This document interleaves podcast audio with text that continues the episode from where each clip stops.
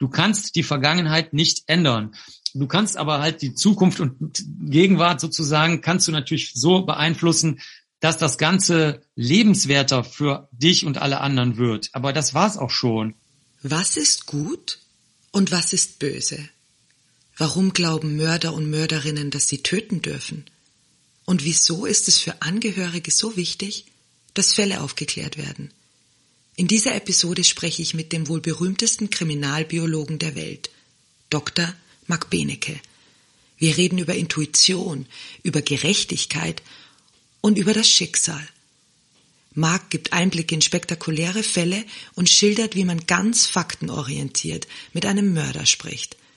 Er erklärt den Unterschied zwischen bewerten, meinen, Gerechtigkeit und reinen Fakten und warum man sich die Frage, wo fühle ich mich wohl, stellen sollte.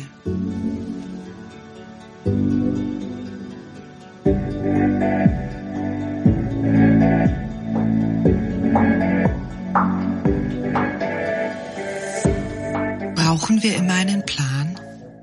Was passiert, wenn wir den nächsten Schritt, die richtige Antwort oder das, was wir fühlen, uns wünschen oder brauchen, nicht kennen? Können wir uns tatsächlich über etwas sicher sein? Und welchen Nutzen hat das Ungewisse? Dieser Podcast bringt die Geschichten von und über Menschen, die sich auf das Unbekannte eingelassen haben. Geschichten über Angst, Ungewissheit, der Illusion von Sicherheit oder ich weiß nicht. Mal sehen, worum es in dieser Folge geht.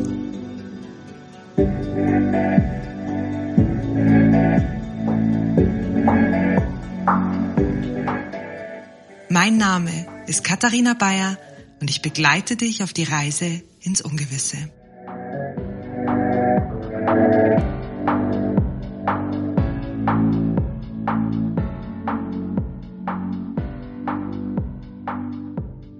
Marc, ich würde gleich gern mit einem Zitat von dir beginnen. Du hast mal gesagt, nichts ist sicher und all meine Erfahrung nutzt mir nichts, wenn es trotzdem ganz anders gewesen sein kann. In vielen Berufen baut man ja gern auf seine eigene Erfahrung auf und sagt, es erleichtert einem Zusammenhänge zu erkennen. Du bist ja Kriminalbiologe und bekannt dafür, dass du dich mit Insekten und Larven auf Leichen beschäftigst. Du sagst, dass es sehr sinnvoll ist, wenn du unwissend an Dinge herangehst. Würdest du dir das auch für andere Berufe und für Menschen insgesamt wünschen, dass wir mit viel mehr Demut, dem Nichtwissen und mit mehr kindlicher Neugier an Dinge herantreten? Hm, kann ich nicht immer beurteilen. Also sagen wir mal, ich mache jetzt eine Flugzeugwartung und äh, der, das ist ein Kurzstreckenflieger, der also runtergenudelt wird und zwischen Barcelona, Helsinki, weiß der Teufel und Rom da ständig hin und her pendelt. Keine Ahnung, ob es dann sinnvoll ist, wenn du da bestimmte ähm, Erfahrungen hast, meinetwegen, ob irgendwas quietscht oder knarzt oder irgendein Riss an irgendeiner Stelle ist, wo er nicht hingehört oder weißt du so, dass du so eine Art technisches Gefühl dafür entwickelst, was da gerade sein könnte oder ob das genau nicht nötig ist, sondern dass du einfach sagst, nein, ich arbeite stur meine Liste ab und messe genau das, was in der Liste steht, weil die ist nämlich aus Erfahrung abgeleitet, wie Flugzeug äh, verunglücken und das ganze Heck abreißt durch Ermüdungserscheinungen. Das weiß ich leider nicht. Also es kann sein, dass es Berufe gibt, ähm, wo du entweder total stumpf dran gehen kannst oder auch wirklich mit diesem Gefühl dafür, dass irgendwas nicht stimmt. Aber in unserer Berufswelt ist das halt eben weder das eine noch das andere. Also Demut ist eh, ich meine, das ist natürlich eine Frage, ob die dir im ingenieurstechnischen Bereich, im Bereich von, sagen wir mal, nehmen wir an, du machst jetzt Tierversuche oder so. Also ob du da mit dem Begriff von Demut überhaupt weiterkommst oder ob du da nicht besser bedient bist, wenn du sagst, ich bin ein kräftiges Alpha-Tier und ich mache, was mir gefällt. Keine Ahnung, vielleicht bist du dann da auch genau richtig in dem Job. Ich habe keine Ahnung. Du hast es ja, glaube ich, gerade ein bisschen anders formuliert. Vielleicht geht es mehr um die Unbefangenheit. Ähm, wie schwierig ist es denn für dich, auf jeden Fall unbefangen zu sein in jedem Fall? Gerade wenn Angehörige vielleicht auch Druck ausüben oder unbedingt wissen wollen, was passiert ist. Wie schaffst du das? Also das ist gerade bei den Angehörigen überhaupt kein Problem, weil die meisten von den Angehörigen an, sowieso an einem Punkt sind, wenn die überhaupt erstmal zu uns kommen ins Labor, ins, mit unserem Team hier reden oder meinem Team, dass sie eh schon gerafft haben, dass da irgendwas nicht rund läuft und nicht so, wie sie sich das vorgestellt haben, wie die Welt funktioniert oder wie die Liebe und Gerechtigkeit, Güte und alles andere. Das funktioniert irgendwie scheinbar nicht so, wie sie sich das gedacht haben.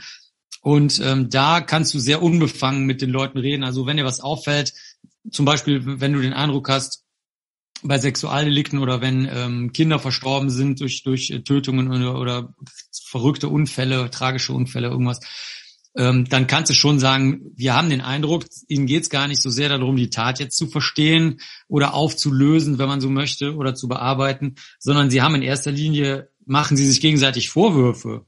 Und da können wir ihnen nicht bei helfen, weil selbst wenn sie den Tatablauf verstehen und sie sich gegenseitig vorwerfen, ja, wenn du Jahren das Kind nicht auf die Schule gekriegt hättest, passiert, das wird sich dann auch nicht dadurch ändern, weil das, was fünf Jahre vor der Tat passiert ist, ändert sich nicht durch die Blutspuren, Spermaspuren, Haare, Textilfasern, Insekten oder sonst irgendwas.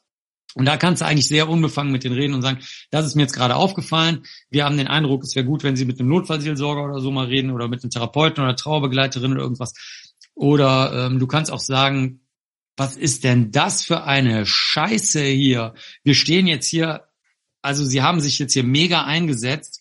Sie haben hier Planken rausgebrochen aus dem Boden. Sie haben gelernt von uns, wie sie vor Ort schnell irgendwelche Tests machen können. Und alles, was sich wie eine total verrückte, wahnsinnige Story von Ihnen angehört hat, ist ja kristallklar hier zu sehen. Wie kann es denn sein, dass Ihnen die letzten zwei Jahre keiner geglaubt hat? Wie ist das möglich? Und das kann man dann auch schon ganz unbefangen mal sagen. Und dann sagen die, ja, wissen Sie, mal unabhängig von den Gefühlen, die damit zusammenhängen, ähm, das können wir Ihnen sagen, wie das kommt. Nämlich der Herr sowieso und die Frau sowieso, die haben dann und dann das und das gemacht. Und dann kriegst du auf einmal auch eine ganz interessante Information. Also äh, du kannst da in jeder Hinsicht, nicht nur in diesem kindlich Unbefangenen, die Spuren angucken. Ne? Zum Beispiel, wenn da Sperma ist, heißt das noch lange nicht, dass das jetzt eine nicht einvernehmliche Handlung war. Die kann genauso gut einvernehmlich gewesen sein oder es kann irgendwas dazwischen gewesen sein.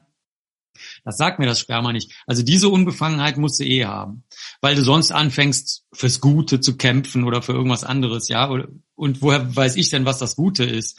In diesem Fall, ich war ja nicht dabei, ne? Ähm, aber es gibt wirklich sehr viele Schichten, in denen du einfach sehr direkt und, und unbefangen handeln kannst, auf jeden Fall. Weil du das Gute schon angesprochen hast, ähm, wenn ich mich richtig erinnere in deinem Buch, Mein Leben nach dem Tod, sagst du ja ganz klar, du kämpfst nicht fürs Gute oder Böse, weil du gar nicht weißt, wer es gut oder böse ist, aber für die Wahrheit. Und die Wahrheit beruht ja auf den Fakten, wie du auch gerade geschildert hast. Da ergeben sich bei mir jetzt gleich zwei Fragen. Wie wie geht es dir damit, wenn, wenn Fakten oder Spuren verwischt werden oder schlampig vielleicht von den Menschen vor Ort aufgenommen werden? Und wie leicht, wie leicht ist es wirklich nicht in Gut und Böse zu denken, gerade wenn, wenn so viele Menschen vielleicht auch emotional auf einen einwirken, weil die klar sind, hey, das war der Mörder, der muss böse gewesen sein. Wie schaffst du das? Also zu dem zweiten Teil erstmal, also ich denke, das ist ein Charakterzug. Entweder übernimmst du leicht Stimmungen das äh, kann zum Beispiel hilfreich sein. Ja, übernehmen würde ich nicht sagen oder wahrnehmen. Das ist noch ein nächster Schritt, sie zu übernehmen. Das gibt's auch noch. Ne? Leute, die sich sofort anstecken lassen von den Stimmungen von anderen. Aber das Wahrnehmen, das kann zum Beispiel mal interessant sein, vielleicht bei der Polizei. Sagen wir mal, du hast eine Samstagnacht in einer Großstadt dauernd ist irgendwas und der A und B haben sich irgendwie gekloppt und der hat Geld geklaut und der ist ausgerutscht und da ist eine Ruhestörung und hier ist einer zu schnell Auto gefahren und der hat da irgendwie 10.000 Euro dabei und du weißt nicht warum und der hat einen Baseballschläger in der Hand und so. Und dann ist es vielleicht ganz gut, wenn du die Situation irgendwie so ein bisschen äh, auch stimmungsmäßig so ein bisschen aufgreifst. Nicht jetzt, dass du dich davon täuschen lässt oder so, aber dass du so einen schnellen Eindruck kriegst, wenn du deine Autotür aufmachst, was ist los. Aber ich bin ja kein Polizist. Das heißt, bei mir ist es eher so, ich bin froh, wenn ich ähm, mich oder ich kann mich gar nicht, also das schwappt einfach nicht zu mir über. Das ist eine, das ist eine Persönlichkeitseigenschaft und ich muss mich davon nicht abschirmen. Abschirmen, äh, ansonsten kannst du dich nicht. Ich hatte meine Studierende, die war am Tatort mit die, die ist sehr, sehr gut, auch immer noch. Also die ist sehr, sehr gute Wissenschaftlerin und kann auch gut organisieren und so. Also die wäre perfekt gewesen für unseren Job eigentlich. Aber bei der sind diese Stimmungen vom Tatort übergeschwappt und zwar vom leeren Tatort. Also nur von der Leiche oder von der Fäulnisflüssigkeit oder von einem Bild, was im Regal steht, was dann irgendwie ein bisschen was über die Lebensgeschichte der Person erzählt hat. Und die konnte sich nicht davon abschirmen. Und die musste dann auch sehr, sehr, sehr schnell aufhören. Also wirklich ganz und also habe ich auch aber auch eingesehen, ähm, wirklich von einem wörtlich von einem Tag auf den anderen. Aber ich habe das einfach nicht. Die Tina auch nicht meine Mitarbeiterin, die Saskia auch nicht, auch eine ehemalige Mitarbeiterin. Wir, meine Frau auch nicht. Wir haben das einfach nicht. Das ist so wie, ich weiß ja, das hört sich jetzt wahrscheinlich völlig irre an, aber ich meine es trotzdem so. Manche Leute haben vielleicht sechs, zehn an irgendeinem Fuß. Ist dann halt so. Und bei uns ist das halt so, bei uns schwappen die Stimmungen nicht so leicht über. Ist halt so. Ja, und ähm, der erste Teil deiner Frage, also da muss ich echt auch hier sagen, da, da springt sozusagen auch das Gefühl nicht über. Das ist mir völlig egal. Ich bin dafür an andere Leute ähm, gerade was anderes im Kopf haben. Ja, also wenn die zu Hause gerade Rosenkrieg mit ihrem Mann oder ihrer Frau haben und deswegen nicht vernünftig arbeiten, ähm, wenn die einfach faul sind, ähm, wenn sie ähm, eine schlechte Ausbildung bekommen haben, für die sie was dafür können sie was oder können sie auch nichts. Ne? Es kann ja auch sein, dass sie da gar nichts für können. Das kann ich alles nicht steuern. Also die Spuren, die wir haben, sind die Spuren, die wir haben. Oder wie der Kölner sagt, das ist, es ist. Und äh, das, also darüber mache ich mir überhaupt gar keine Gedanken, weil das auch nicht weiterführt. Das bringt mich keinen Millimeter weiter, mich zu ärgern über andere Leute oder ähm, große Vorträge zu halten im Labor, was die anderen alles für Idioten sind oder so, nützt uns überhaupt nichts. In, in der Zeit, die man damit verbringt, kannst du schon wieder fünf ähm, Objektträger durchmikroskopiert haben und, und was Vernünftiges geleistet haben, was den Fall nach vorne bringt. Dieses ganze Rumgelaber, bewerten und, und meinen und sich dadurch auch häufig über andere stellen, hm. bringt überhaupt nichts. Weil du gemeint hast, das ist wie eine sechste Zehe haben, dass diese Emotionen nicht überschwappen. Ähm, ist es bei dir nur beruflich oder vertraust du auch mal so in anderen Lebenslagen schon auf dein Bauchgefühl? Also ist das, was das beruflich was nicht überschwappt oder bist du als Typ insgesamt so, dass du einfach so, dass Emotionen nicht so schnell überschwappen? Also das kann man manchmal nicht so genau sagen. Zum Beispiel meiner Frau ist mal aufgefallen, ich bin extrem vorsichtig, weil ich halt auch in vielen Ländern arbeite, wo du wirklich einfach, also wirklich jetzt, von einer Sekunde auf die andere einfach erschossen wirst. Also da tritt jemand an dein Auto ran und ähm, schießt durch die Scheibe, du bist tot. Oder ähm, jemand äh, hält dir einen Schraubenzieher an den Hals und sagt, verhalten Sie sich ruhig, du weißt überhaupt nicht, was los ist, dann verhält sich einfach ruhig und dann sind deine Autoreifen weg, dann bocken die mit Backsteinen dein, dein Auto hoch und wollen nur die Autoreifen dir klauen. Und wenn du noch eine Geldbörse da liegen hast, nehmen sie die halt auch noch mit, aber eigentlich wollten sie nur die Reifen. Ähm, oder wo, wenn die denken, du bist ein Journalist oder so, ähm, wo sie dich auch in Luft sprengen oder sonst irgendwas machen. Also das ist jetzt ganz ernst gemeint. Das hört sich wie Räuberpistolen an, aber ich meine jetzt, das sind alles echte Fälle, ähm, wo die ich miterlebt habe in äh, insbesondere Kolumbien, Vietnam, ähm, Philippinen und so weiter ähm, das ist genau so gewesen und kein bisschen anders, als ich es jetzt erzählt habe, sondern mhm. ganz genau so. Und ähm, die das macht mich sehr vorsichtig. Das heißt, wenn ich jetzt zum Beispiel einfach nur irgendwo in Deutschland meinetwegen bin oder in der Schweiz, gut, in der Schweiz ist es mir jetzt noch nie passiert, aber in Deutschland schon, und ich merke, Leute in 200 Meter Entfernung bewegen sich so komisch auf uns zu, obwohl es da irgendwie keinen erkennbaren Grund gibt. Da ist jetzt keine Straßenhaltestelle oder sonst irgendwas. Oder ähm, auch Leute zum Beispiel in der Straßenbahn gucken so komisch oder so, dann, dann bin, gehe ich sofort weg. Also ich versuche sofort Distanz zu schaffen. Ähm, oder wenn jemand äh, meinetwegen äh, jetzt einfach so ein bisschen psychotisch ist, was in Großstädten ja oft hast, dass die dann so ein bisschen mit sich reden oder so, dann achte ich einfach so ein bisschen auf den Inhalt. Ne? Ist das so, dass die mit sich beschäftigt sind und irgendwie so mit ihrem eigenen Kram oder fängt das jetzt an, dass das so nach außen gerichtete Aggression wird? Da sorge ich dann auch dafür, dass dann sofort Distanz und Abstand dazwischen ist. Also da würde ich sagen, da ist die Frage des Bauchgefühls schwierig zu beantworten, weil das ist halt meine Art von Bauchgefühl aber sagen wir mal, wenn du es wissenschaftlich siehst, also jede Art von Bauchgefühl beruht ja eigentlich auch auf Tatsachen, nur du machst dir die in dem Moment vielleicht nicht immer so klar. Da, also so gesehen würde ich sagen, ich bin sehr stark gegen das Überspringen von Gefühlen abgeschirmt. Das ist ein Charakterzug, den hasse einfach als Persönlichkeit immer, nicht nur im Beruf, sondern auch sonst. Aber das heißt jetzt nicht, dass ich deswegen nicht jetzt, wenn ich mich darauf einlasse, also meinetwegen, wenn ich jetzt einen Film oder ein Musical gucke oder so, da, da heule ich halt auch immer, meine Frau lacht mich aus. Ne, bei, hier bei, wie ist der Drachenfilm, Häschen? Drachenzähmen leicht gemacht.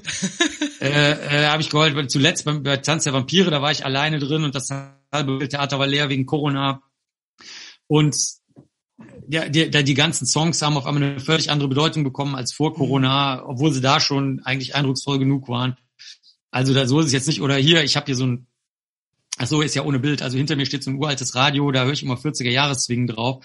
Und ähm, dann gibt's einen so einen Song, der heißt We Will Meet Again aus dem Zweiten Weltkrieg von den, von den Engländern, äh, von Vera Lynn. Und auf einmal, obwohl eigentlich jetzt schon alle sich an die Pandemie und an Lockdowns und Shutdowns und all mögliche Scheiße gewöhnt haben, dachte ich mir so, meine Fresse, echt, jetzt ist schon wieder so eine Situation, so wie die Leute im Krieg, kannst du natürlich überhaupt nicht vergleichen, aber die Gefühle waren trotzdem dieselben, mhm. auch wenn es natürlich viel schlimmer von allen anderen Bedingungen her war. Und da dachte ich mir auch so, fuck, echt, ey. Also es ist jetzt nicht so, dass nicht mal irgendwas über einmal. So ist es nicht.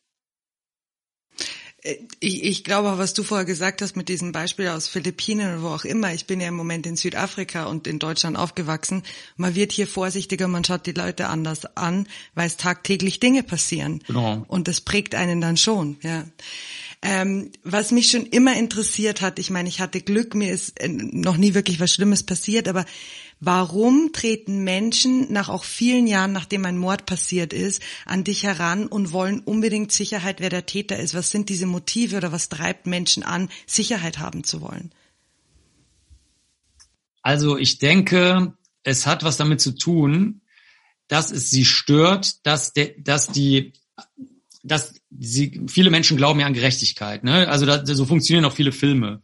Äh, das geht sogar so weit, dass die Leute, die auf der Seite der Guten stehen, äh, sich mega scheiße verhalten können. Zum Beispiel sieht man das, äh, weil ich heute Abend in die Preview von Matrix gehe. Also heute ist der 22. Dezember 2021 und ähm, die äh, von Teil 4 und in Teil 1 bis 3 dürfen die Guten ja jeden abballern.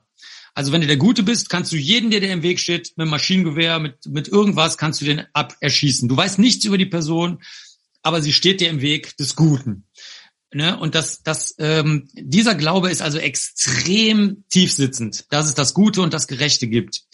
Und wenn das jetzt offensichtlich gestört ist, beispielsweise dadurch, dass du der Überzeugung bist, die falsche Person ist im Knast gelandet, dann könntest du ja sagen, ja, ist ja egal, Hauptsache irgendwer ist im Knast gelandet. Aber so denken die Menschen nicht. Die denken, nein, es soll der Richtige im Knast landen. Und zwar nicht nur, weil man denkt, der Gute soll nicht, äh, Entschuldigung, der, der nicht Verurteilte, der es aber war, soll nicht frei rumlaufen, dem gönne ich das nicht, so aus Hass oder Neid, sondern aus wirklich dem tiefer sitzenden Gefühl, jetzt hat die Gerechtigkeit da ihren Faden nicht richtig gesponnen, ja, oder die, die Schicksalsfaden, den die Nornen da spielt. Also das ist irgendwie sowas, was ganz tief sitzend in Menschen ist. Und ich muss sagen, es ist nicht immer nachvollziehbar ähm, der Weg zu einem besseren Leben unbedingt. Es gibt Situationen, die du einfach wirklich nicht ändern kannst und die du leider, das ist sehr scheiße, äh, hinter dir lassen musst. Das gilt nicht nur für Verkehrsunfälle, sondern wirklich auch für Anschläge, für Überfälle, für alle möglichen Sexualdelikte, für schicksalhafte Verkettungen, die dich in eine schlechte Situation, also in eine wirklich extrem ungünstige Situation jetzt bringen und für die du wirklich einfach kannst, ähm, ohne darum zu labern. Und ich verstehe das alles, dass die Menschen gerne noch rückwirkend da eingreifen wollen oder wenigstens dafür sorgen wollen, dass der Gerechtigkeit irgendwie ähm, unterstützende Hilfe zukommt. Aber das ist nicht so. Du kannst die Vergangenheit nicht ändern. Du kannst aber halt die Zukunft und Gegenwart sozusagen, kannst du natürlich so beeinflussen, dass das Ganze lebenswerter für dich und alle anderen wird. Aber das war's auch schon. Und das ist halt ein Schritt, den nicht alle Leute machen können. Die verharren dann in, in der Situation. Und ich kann das auch verstehen. Es gibt zum Beispiel Situationen, die sind so schockierend, dass ähm, diese, dieser Mangel an Gerechtigkeit einfach über dich zusammen äh, schwappt, so Tsunami-artig sozusagen, und du dann auch gar nichts mehr machen kannst. Also das sind auch Leute, die dann trotzdem sehr stark daran interessiert wären, dass das Ganze sich irgendwie aufklärt, aber die wissen, dass es nicht mehr geht und die zerbrechen auch einfach. Also äh, eine, eine körperliche Wirkung, die ich mal erlebt habe bei einem Klienten, ist, dass dem, weil der nicht darüber reden wollte, über das, was da passiert ist mit seiner Tochter, ähm, dem sind alle Zähne ausgefallen. Äh, also wirklich symbolischer geht's, glaube ich, nicht mehr. Also natürlich kannst du sagen, ja, das Immunsystem von ihm ist zusammengebrochen und das kann man natürlich alles biomedizinisch erklären, aber äh, das Symbolische da dran, also ich meine, es hätte ja was anderes passieren können körperlich, aber dass es jetzt ausgerechnet diese Psychosomatisierung auf die Zähne war, das ist schon super krass gewesen, äh, weil es halt den Mund, denn das Sprechen sozusagen so stark betroffen hat. Also echt hart. Und das sind, wie gesagt, alles, was ich hier erzähle, habe ich selbst erlebt. Ne? Das habe ich jetzt nicht irgendwie gehört von Kollegen oder in einer Zeitschrift gelesen. Und so gesehen denke ich, es ist so ein eigentlich ein kindlicher Glaube, dass das Gute auch ein bisschen durch meine Einwirkung besser werden kann. Und in vielen Fällen stimmt's ja auch. sonst, sonst hätte ich ja kein spurenkundliches Büro, aber oft genug muss man auch leider diese, das nennt sich radikale Akzeptanz, also dieses grundsätzlich komplette gehen lassen, muss manchmal auch sein, sonst kommst du nicht weiter. Hm. Ja, ich habe mich halt gefragt, ob es dieses Abschließen ist, dass man mit einer Sache wirklich abschließen kann. Und das heißt ja immer so Ruhe finden. Ja, weil man weiß, man hat alles getan, um Gerechtigkeit, also um in Anführungsstrichen Gerechtigkeit zu finden. Ja, das würde ich ein bisschen anders sehen. Äh, das stimmt, was du sagst. Ich würde das ein bisschen, das Lichtregel da so ein bisschen verschieben. Ich würde sagen, es spielt keine Rolle, Gerechtigkeit spielt keine Rolle dabei. Die, die Frage ist, wie kannst du dich in eine Situation begeben, in der du Ruhe findest? Also mhm. wie ermächtigst du dich sozusagen selber wieder, dass du sagst, okay, ich bin wieder ein Handelnder in meinem Leben. Da ist irgendwas über mich gekommen, was Schicksalhaftes. Es kann auch was sein, was ich mir selber eingebrockt habe, ne? weil ich mit den falschen Jungs rumgehangen bin oder so.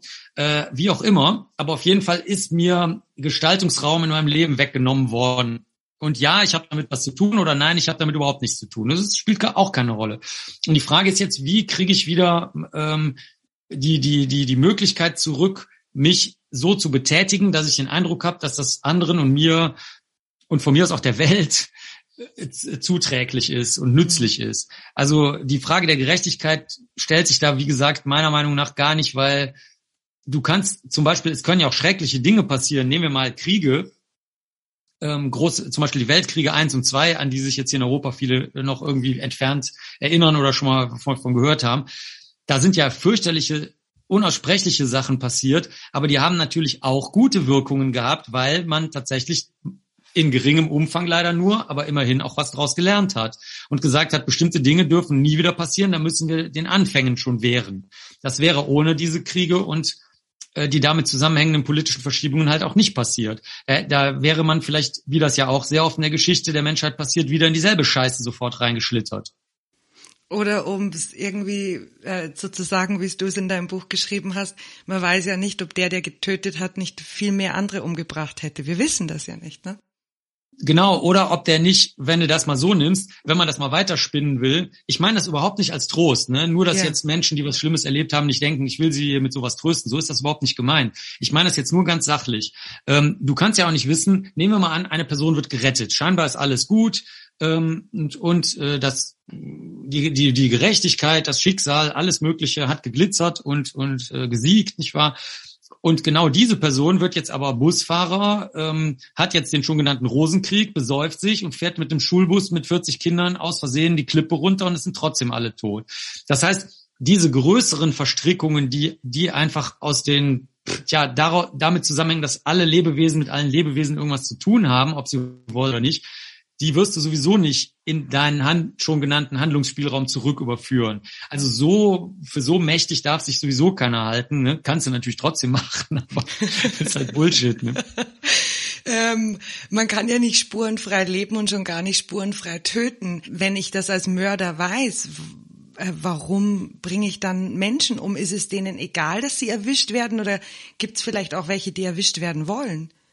Ja, das passt sehr gut zu dem, was du bisher gefragt hast. Es ist nämlich so, dass wenn du mit den Leuten redest, wir reden ja natürlich auch mit den Knackis, weil die ja auch Auftraggeber sein können oder deren Familien oder es ergibt sich aus irgendeinem Grund, dass die Spuren interessant werden, polizeilich und ich dann da äh, gegebenenfalls einen besseren Draht zu, zu einer Person habe, die die Spuren gelegt hat.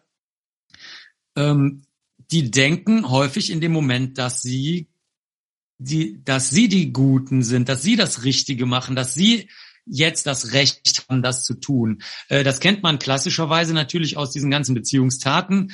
Ähm, ich kann da mal ein Beispiel sagen, das werden die Jüngeren jetzt, also sagen wir mal, wenn jetzt wenn ihr jetzt unter 40 seid und zuhört, dann werdet ihr denken, das ist nicht, das kann nicht passiert sein. Aber es ist passiert. Ich bin halt äh, über 50 und ich habe es selber noch erlebt. Früher, wenn man vor einem deutschen Gericht in einem Beziehungsstreit, wo man der anderen Person sehr schweren Schaden zugefügt hat oder die vielleicht auch getötet hat, wenn man da als Mann gesagt hat, in einer heterosexuellen Beziehung, ja, die, ähm, die Frau, also meine Frau meinetwegen oder Freundin oder was auch immer, Partnerin da, die hat gesagt, ich habe einen kleinen Penis und da bin ich total ausgerastet. Da, dann war das früher so, dass dann wirklich alle im Gerichtssaal gesagt haben, oh mein Gott, das hat die wirklich gesagt. Das kann man aber auch wirklich nicht sagen. Also wirklich, ne? Ich meine, das ist jetzt keine Entschuldigung für ein Tötungsdelikt, aber das kann man wirklich nicht sagen. Ne, wo wir heute sagen würden, jetzt im Winter 2021 würden wir, äh, was hat das mit irgendwas zu tun? Also, hä? Was hat größte das oder die Aussage darüber, damit du er ausrastet und jemand anderen abschlachtet. Ich verstehe den Zusammenhang nicht. Das wurde aber vor ein paar Jahrzehnten noch so verstanden, dass man gesagt hat, ja, so eine schwere Beleidigung, die kann kein Mann aushalten. Das äh, übersteigt die innerlichen Fähigkeiten jedes Mannes, ja.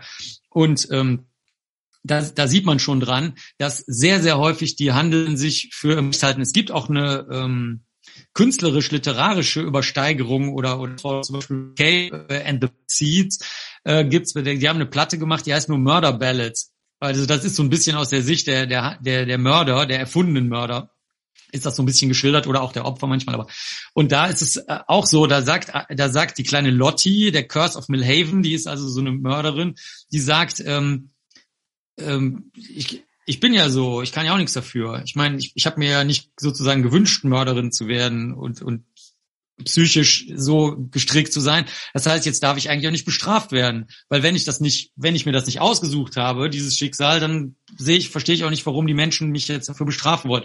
Das ist natürlich eine mit Absicht eine Herausforderung, wo sich dann Menschen darüber ärgern sollen über so eine Aussage. Aber die ist, die geistert so in der literarischen Verarbeitung von diesen schweren Tötungsdelikten, geistert die öfter mal rum. Es gibt zum Beispiel auch den Film Seven, ähm, der ist auch schon was älter, der ist auch sehr gut, der, der wird der Täter dann gefangen, sozusagen, oder festgestellt und sitzt in so einem Auto und hält wirklich einen sehr, sehr guten Monolog äh, zu dem Thema auch. Und das, das ploppt immer wieder mal auf. Also ich würde also die, natürlich gibt's blöde Leute, die aus Gier und Neid und Hass und sexuellen Wünschen und allem, was in der Bibel steht, irgendwie Delikte begehen. Dann gibt's Leute, die sich tatsächlich in irgendeiner Raserei befinden. Dann gibt's Leute, die tatsächlich auch psychisch krank sind. Aber ich meine, wenn man das mal alles vergisst, das kann man alles nachlesen.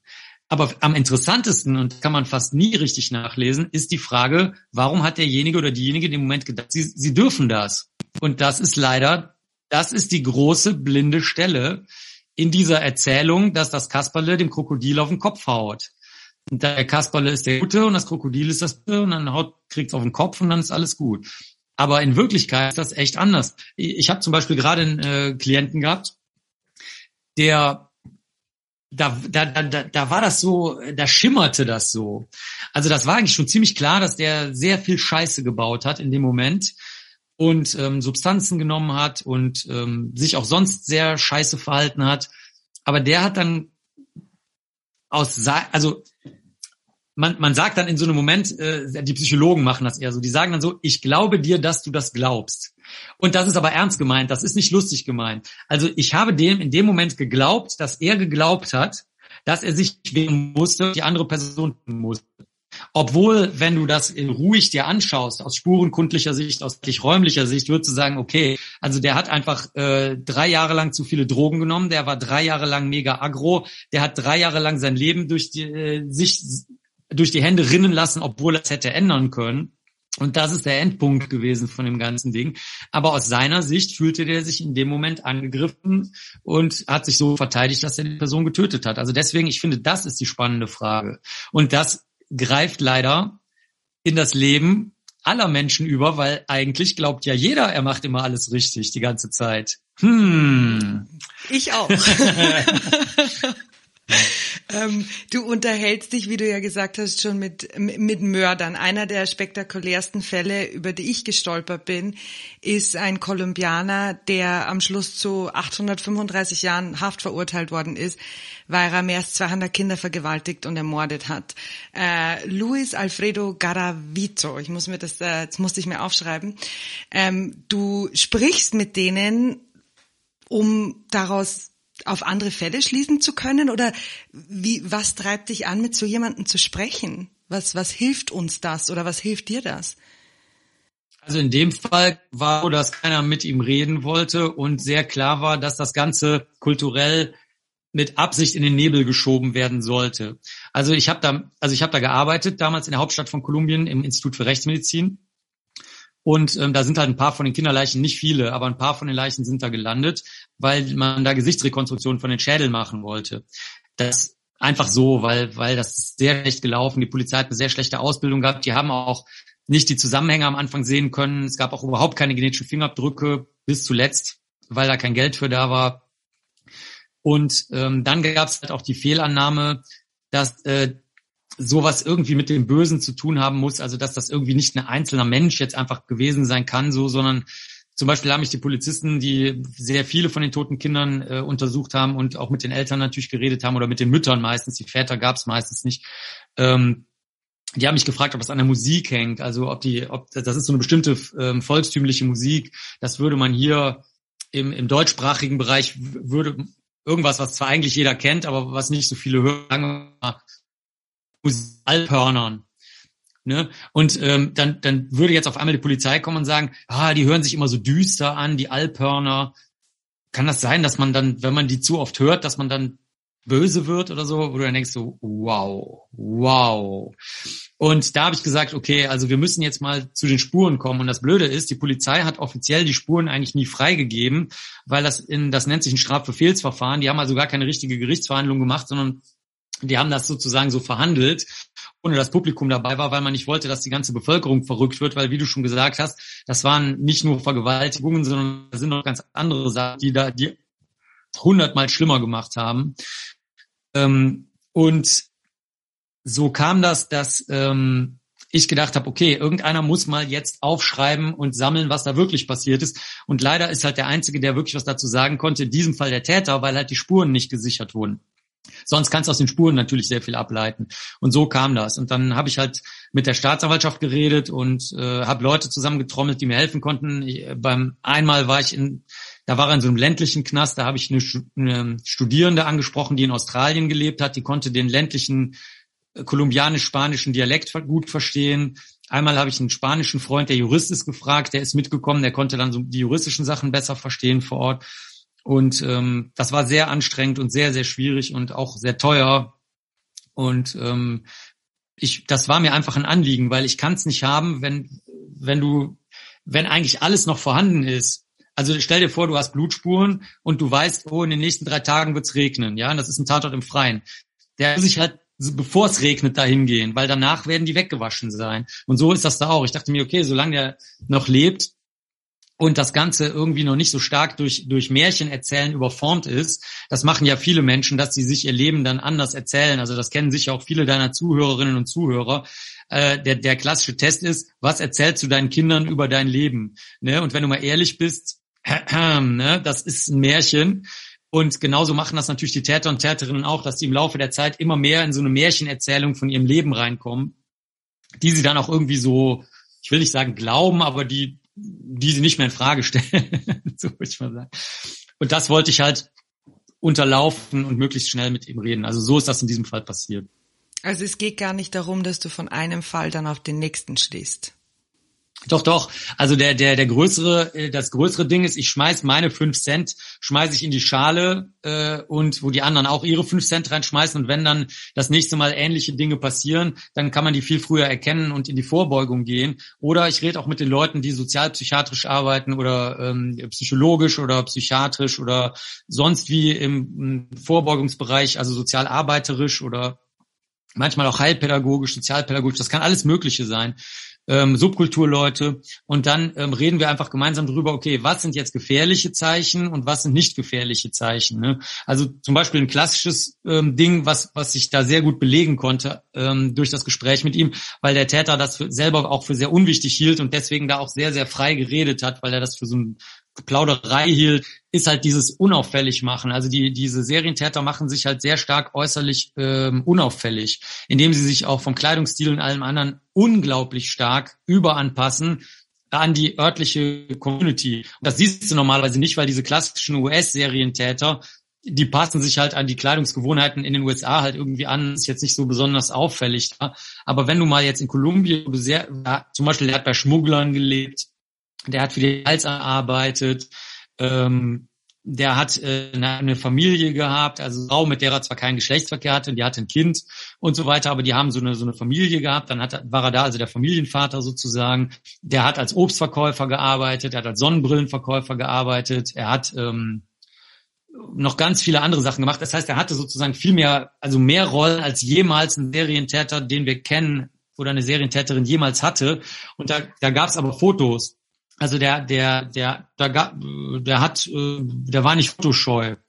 Und ähm, das war halt sehr, sehr interessant, diese Überanpassung der Kleidungsstile da zu sehen, zum Beispiel. Also das ist jetzt mal ein kleines Bild, wo, man sehr, sehr schnell was merken kann, weil häufig denken die Menschen, ja, du würdest die äh, irgendwas tun, würdest du das irgendwie ansehen, äh, besonders wenn sie jetzt angeblich besonders böse sind. Ne? Den Begriff benutze ich natürlich nicht, aber viele Menschen denken das ja, dass man denen das besonders stark ansieht. Und da würde ich also eine wirklich eine ganz gegenteilige Auffassung anhand dessen wir bisher gesehen haben, vertreten.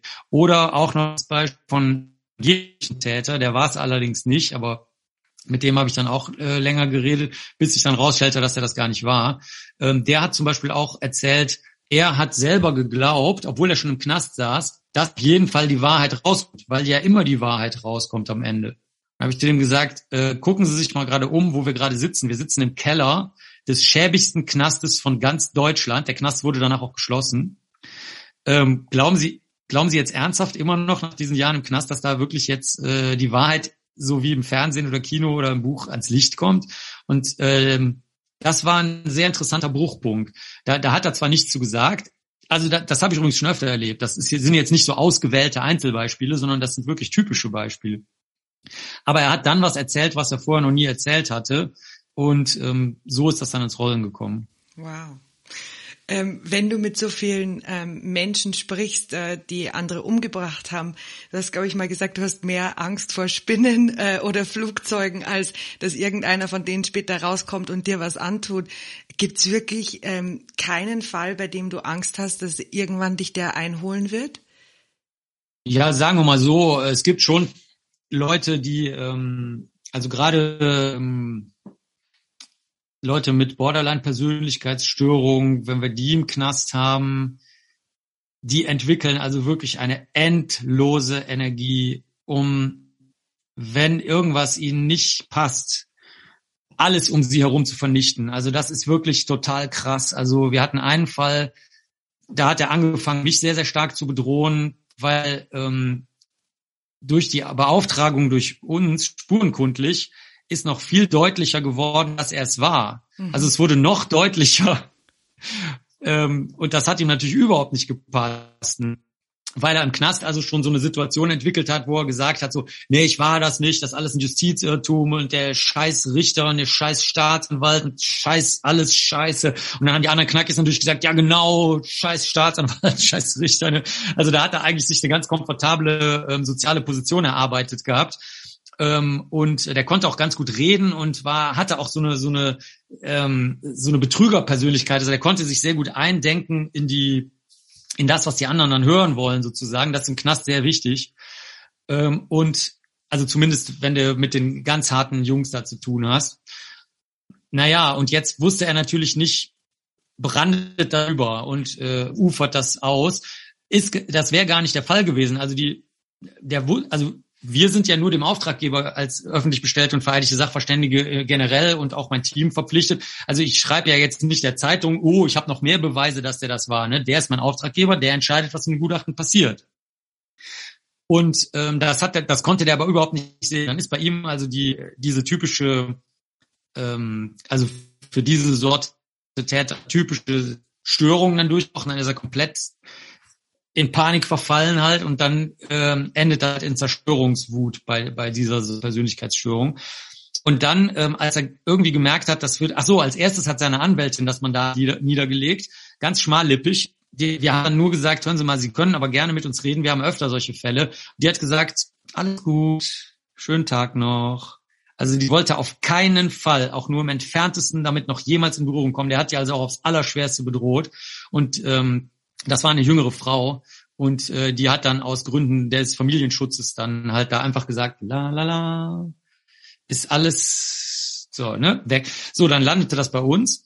Ähm, wir wissen zum Glück so ein bisschen, wie man damit umgehen muss. Also insbesondere darfst du da keine Aufmerksamkeit der Sache schenken, weil die leben wie so Energiepapiere halt von dieser Aufmerksamkeit. Und dann landete das bei meiner Zulassungsstelle. Dann hat er meine Zulassungsstelle, ähm, dann wollte der der klar machen, dass ich halt äh, ein böser Mensch und ein inkompetentes Arschloch bin. Dann haben die aber gesagt, das verstehen wir nicht, weil wir sammeln jetzt seit der Bestellung im Jahr 2001 äh, sammeln wir die, die Unterlagen. Wir prüfen den Beneke regelmäßig. Der musste auch ein sehr aufwendiges Prüfverfahren durchlaufen. Der ist auch selber Ausbilder bei uns und so weiter. Also ähm, das, was Sie da bildern, lässt sich nicht mit den Tatsachen in Einklang bringen, ja. Also das müssten Sie uns mehr Informationen liefern. Und dann ist er natürlich noch wütender geworden. Dann hat er sich den Leiter meiner Zulassungsstelle gesucht, den Präsidenten, und hat den schwer bedroht. Ähm, und so ging das halt immer weiter. Und ähm, sowas gibt's schon. Also das, da, also solche Leute sind auch in der Lage, ähm, Delikte dann hinterher zu begehen. Es ist nur so, dass sie meistens durch diese Eigenschaften, die ich da jetzt gerade gesagt habe, anderen Leuten zerzanken und zwar mörderisch zerzanken, so dass das meistens äh, das Gewitter geht dann meistens in irgendeine andere Richtung. Ne?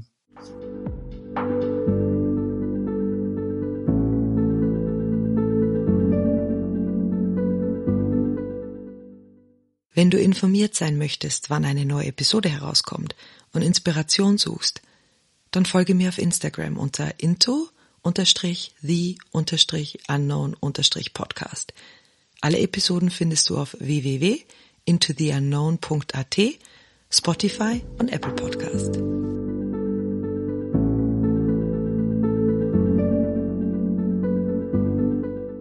Du, du hast, glaube ich, mal gesagt, dass du nicht an Schicksal glaubst. Jetzt ähm, ist Gerechtigkeit auch bei dir anders definiert als bei mir.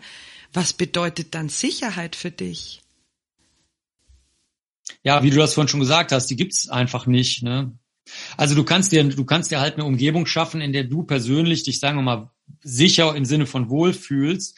Aber ähm, das hängt natürlich auch davon ab, wie, wie sehr du da in der Lage bist, ähm, diese Umgebung aufrechtzuerhalten. Also zum Beispiel, ne, zum Beispiel ein Kollege von mir, ein Sachverständiger, dem hat jetzt die Flut ähm, nicht nur das ganze Labor zerstört und das ganze Haus sozusagen, was ja bei Einzelunternehmern wie bei uns natürlich dann eine Vernichtung deiner gesamten Exist äh, wirtschaftlichen Existenz darstellt, also sofort, ne?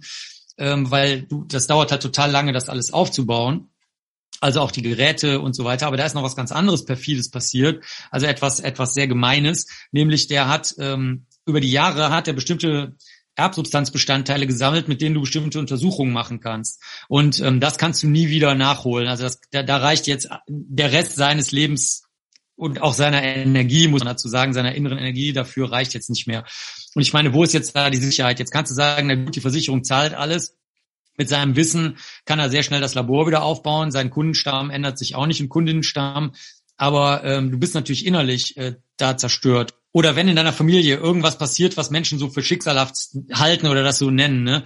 Ich meine, das kann dich halt auch mega mitnehmen, ähm, je nachdem, wie du halt gestrickt bist, ne? Also ich sag mal ein, ein, klassisches Beispiel, was halt wirklich sehr oft auftritt und was ganz unsichtbar ist, also was viele Leute gar nicht mitkriegen. Nehmen wir mal an, du hast so eine Demenzerkrankung in der Familie oder auch eine psychotische Erkrankung, also was man früher Schizophrenie genannt hat.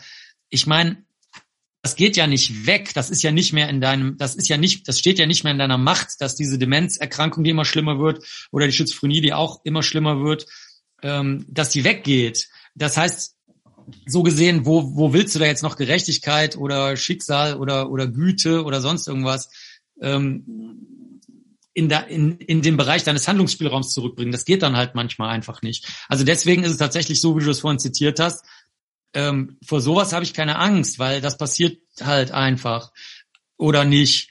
Aber ähm, schlimmer finde ich es halt, wenn das von dir genannte Flugzeug halt von einem Piloten, der Depressionen hat, was ja schon passiert ist, oder der total besoffen war, was auch schon passiert ist, dann ins Meer oder gegen den Berg geflogen wird und du hast darauf aber noch nicht mal Hinweise. Also da hast du dann ja noch weniger Gestaltungsspielraum als bei der Depression oder ähm, der Schizophrenie oder der äh, Demenzerkrankung oder sowas, weil da hast du ja noch nicht mal ähm, dass, dass dir das Ganze jetzt bevorsteht. Ne?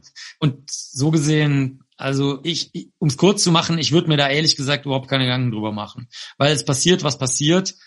Ähm, und der, der Bereich der Sicherheit, nach dem du gefragt hast, den kannst du halt so weit abstecken, wie das dein momentaner Lebens, wie, wie deine momentanen Lebensbedingungen einfach sind. Und der Rest ist, äh, ist Hoffnung.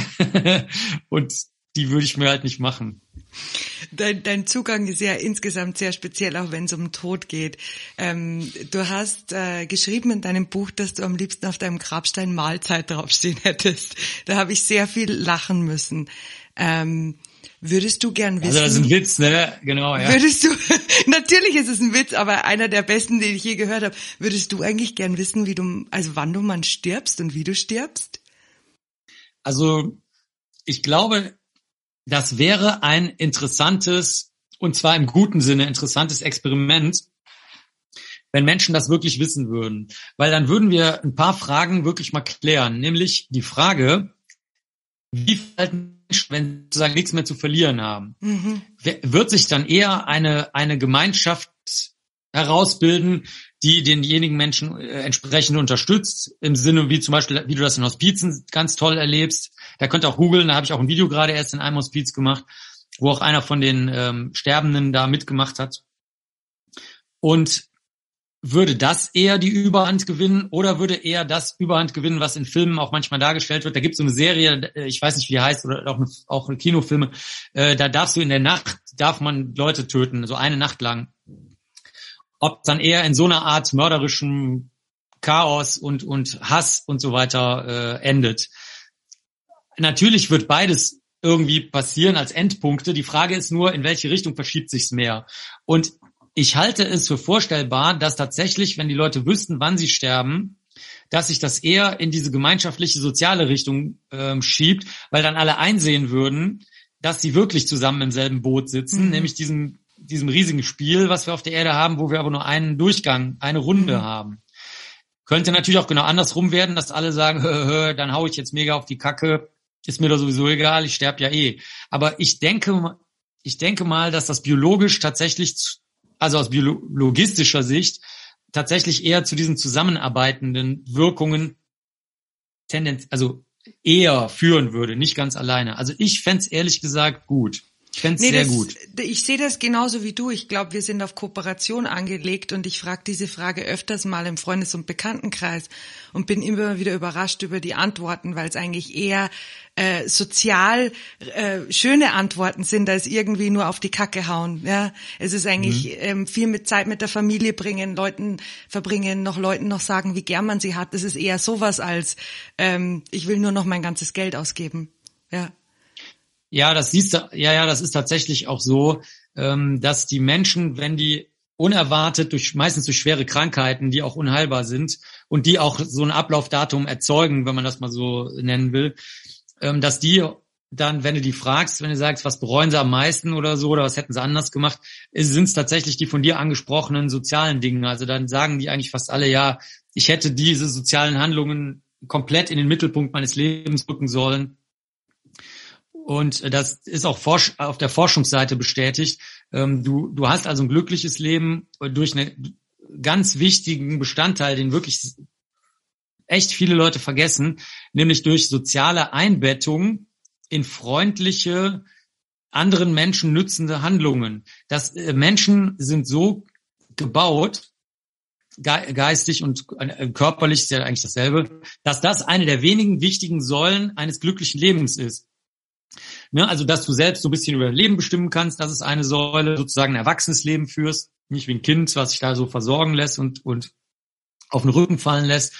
Ähm, und dass du finanziell und gesundheitlich genügend Handlungsspielraum hast oder so, aber wirklich auch, gerade sieht man auch bei alten Leuten, die helfende soziale Einbettung. Also nicht, dass dir nur geholfen wird und du jetzt im, im teuersten Altersheim der Welt sitzt und da mit der Yacht Ausflüge machen kannst und Carpaccio so dünn wie Seidenpapier essen kannst von 30 Jahre massierten Tieren oder so, sondern gerade nicht. Ja. Macht die Leute gerade nicht glücklich, sondern der, der, der, der mh, hm, auch nicht der soziale Zusammenhalt als solcher, sondern dass du selber anderen noch ähm, Unterstützung und Güte und Zuneigung und Liebe und Hilfe äh, zukommen lassen kannst. Ja.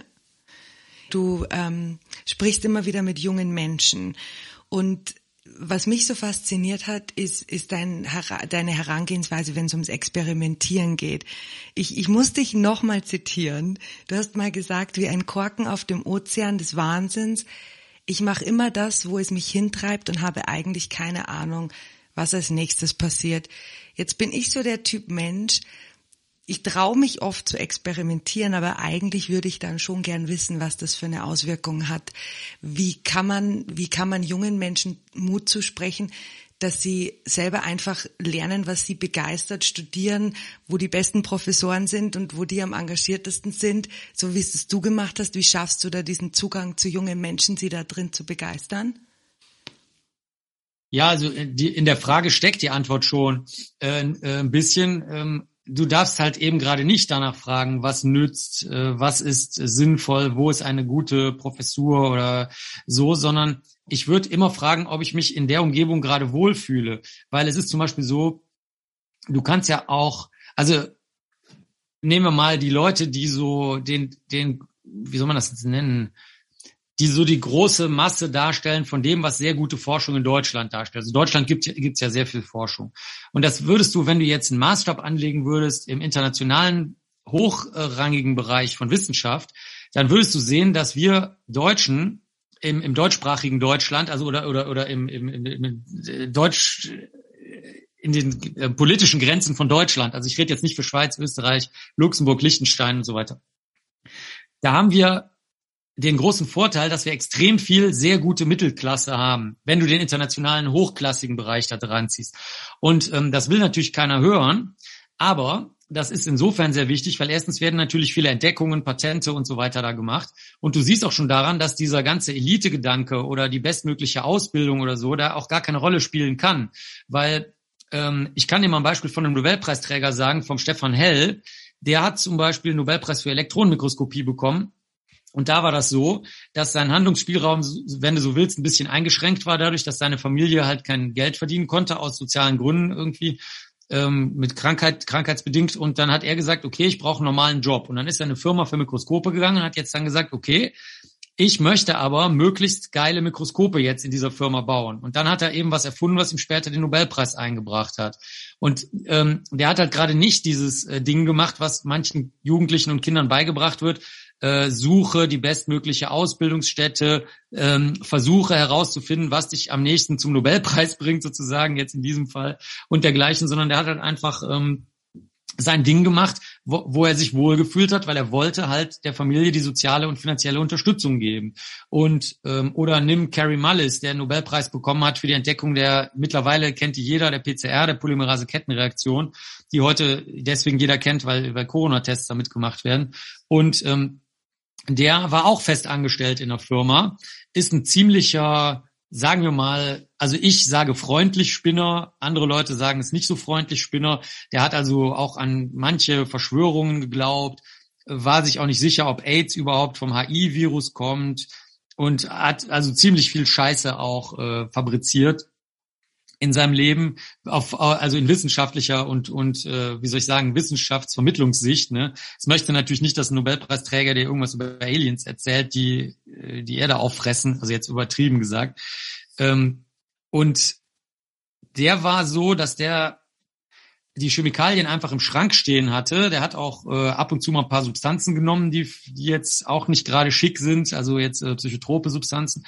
Und dann hat sich in seinem Kopf das so zusammengesetzt, dass diese Bestandteile der Erbsubstanz, dass man die mit einer bestimmten Technik sehr leicht vermehren kann. Und dann, er hat, ich habe ihn sogar mal bei einem Vortrag live erlebt, da hat er sogar die Bilder dazu gezeigt, hat er seine Kinder, denen hat er so kleine Arztkittel gegeben, ne, so, so kleine weiße Kittel. Und dann standen die im Garten und haben eine heiße und eine kalte Badewanne gehabt. Also ich habe es gesehen, die Fotos, die hat er da wirklich gezeigt. Und dann haben die mit so einem hölzernen oder irgendwie mit so einem Reagenzglashalter, wie man den früher hatte, mit so alten Reagiergläsern, die man so in alten Filmen sieht, hat er da alles zusammengemischt und dann hat die, das hat also funktioniert. Da konnte er diese PCR mitmachen. Das muss also gar nicht so Hightech im sterilen Labor sein. Und ähm, der war halt einfach ja irgendwo so zwischen irgendwo zwischen Wahnsinn und Wahnsinn. und ich will gar nicht Genie sagen. Und gleichzeitig aber eben halt auch ein Angestellter von einer Firma, in der die entsprechenden Chemikalien einfach vorhanden waren. Die, also die wären an der Uni, hätte man die vielleicht dann einfach weggeschmissen oder hätte gesagt, was soll das jetzt, wir brauchen den Kühlschrank für was anderes oder die Tiefkultur. Also da siehst du das schon. Also ich würde wirklich immer fragen, wo fühle ich mich wohl, sowohl auf der Seite, wenn ich jetzt Familien Mensch bin, dass es meiner Familie gut geht, die Landschaft gut, die machen ja gerne Sport oder gucken gerne in den Wald oder in die Berge oder in die Luft. Ähm, manche Leute mögen Tiere gerne. Wo kann ich mit meinem Hund oder meiner Katze oder so gut leben, sodass die Tiere sich wohlfühlen? Ich mag zum Beispiel Vogelgezwitscher sehr gerne und Rascheln von Bäumen. Ne? Wo rascheln Bäume und wo zwitschern Vögel? und gleichzeitig, wo kann ich meinen forscherischen Kram machen? Und wenn ich keinen Bock auf Forschung habe, wo kann ich das machen, was ich sonst gerne mache? Also ich würde auf gar keinen Fall das machen, was man den Kids immer erzählt, dass sie so eine Art Lebensplanung oder Strukturplanung machen sollen. Kann ich, kann ich nicht zu raten. Auch wenn ich natürlich noch ganz, ganz viele Fragen an dich hätte. Ich habe drei letzte Fragen für heute. Ähm, die erste der drei letzten ist, was ist deine größte Angst?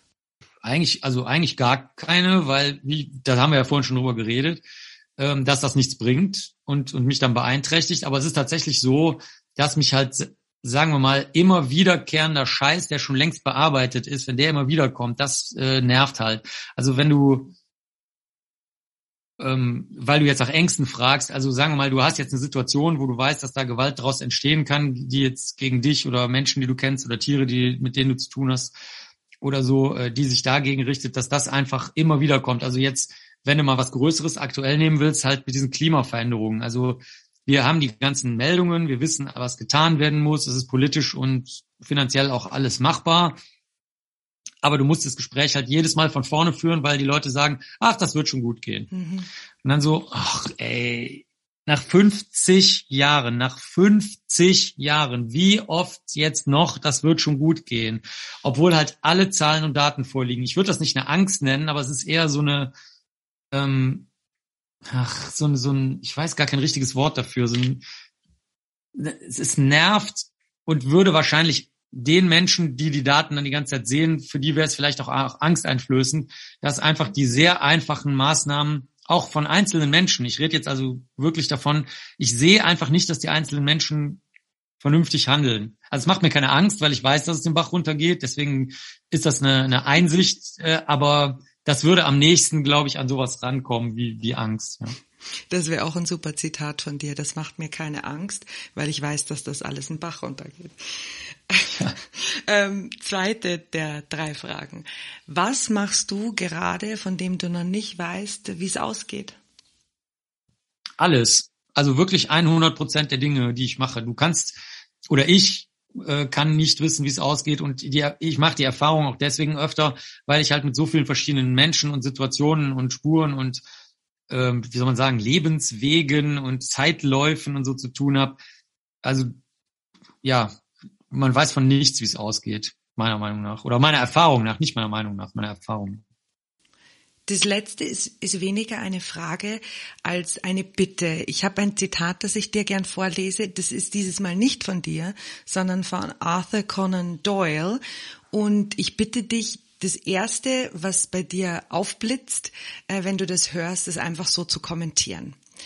Das Zitat lautet, das Leben ist unendlich viel seltsamer als irgendetwas, das der menschliche Geist erfinden könnte. Wir würden nicht wagen, die Dinge auszudenken, die in Wirklichkeit bloße Selbstverständlichkeiten unseres Lebens sind. Ja, er voll, also volle Zustimmung. Ich äh, wer wer mal einen kleinen, also Arthur Condol meinte das ja auch paranormal und so, der hatte, der, das ist ja ganz weit gefasst bei ihm gewesen, aber wer das einfach mal im biologischen oder im, sagen wir mal, noch hemdsärmlich nachvollziehbaren Bereich äh, erleben möchte, es gibt so Seiten, die zeigen neue Arten, also wenn neue Arten beschrieben werden, neue Lebewesenarten. Novotaxa heißt das Gebiet, ne? also neue Arten. Ähm, einfach mal zwei Stunden lang da durchsurfen, welche neuen Arten die ganze Zeit entdeckt werden und aufpoppen. Also wer, wer danach noch der Meinung ist oder der Auffassung oder der Überzeugung oder der des, des Glaubens ist, dass, äh, dass das anders wäre, als du das gerade vorgelesen hast von Conan Doyle, der muss irgendwie wirklich sehr grundsätzlich anders gestrickt sein, als die Tatsachen das zeigen. Ich sag vielen, vielen Dank für das Interview. Ja, danke für deine Zeit und deine Fragen und das. Du bist auch der erste Mensch, der, der immer so Zitate raussucht. Also vielen herzlichen Dank.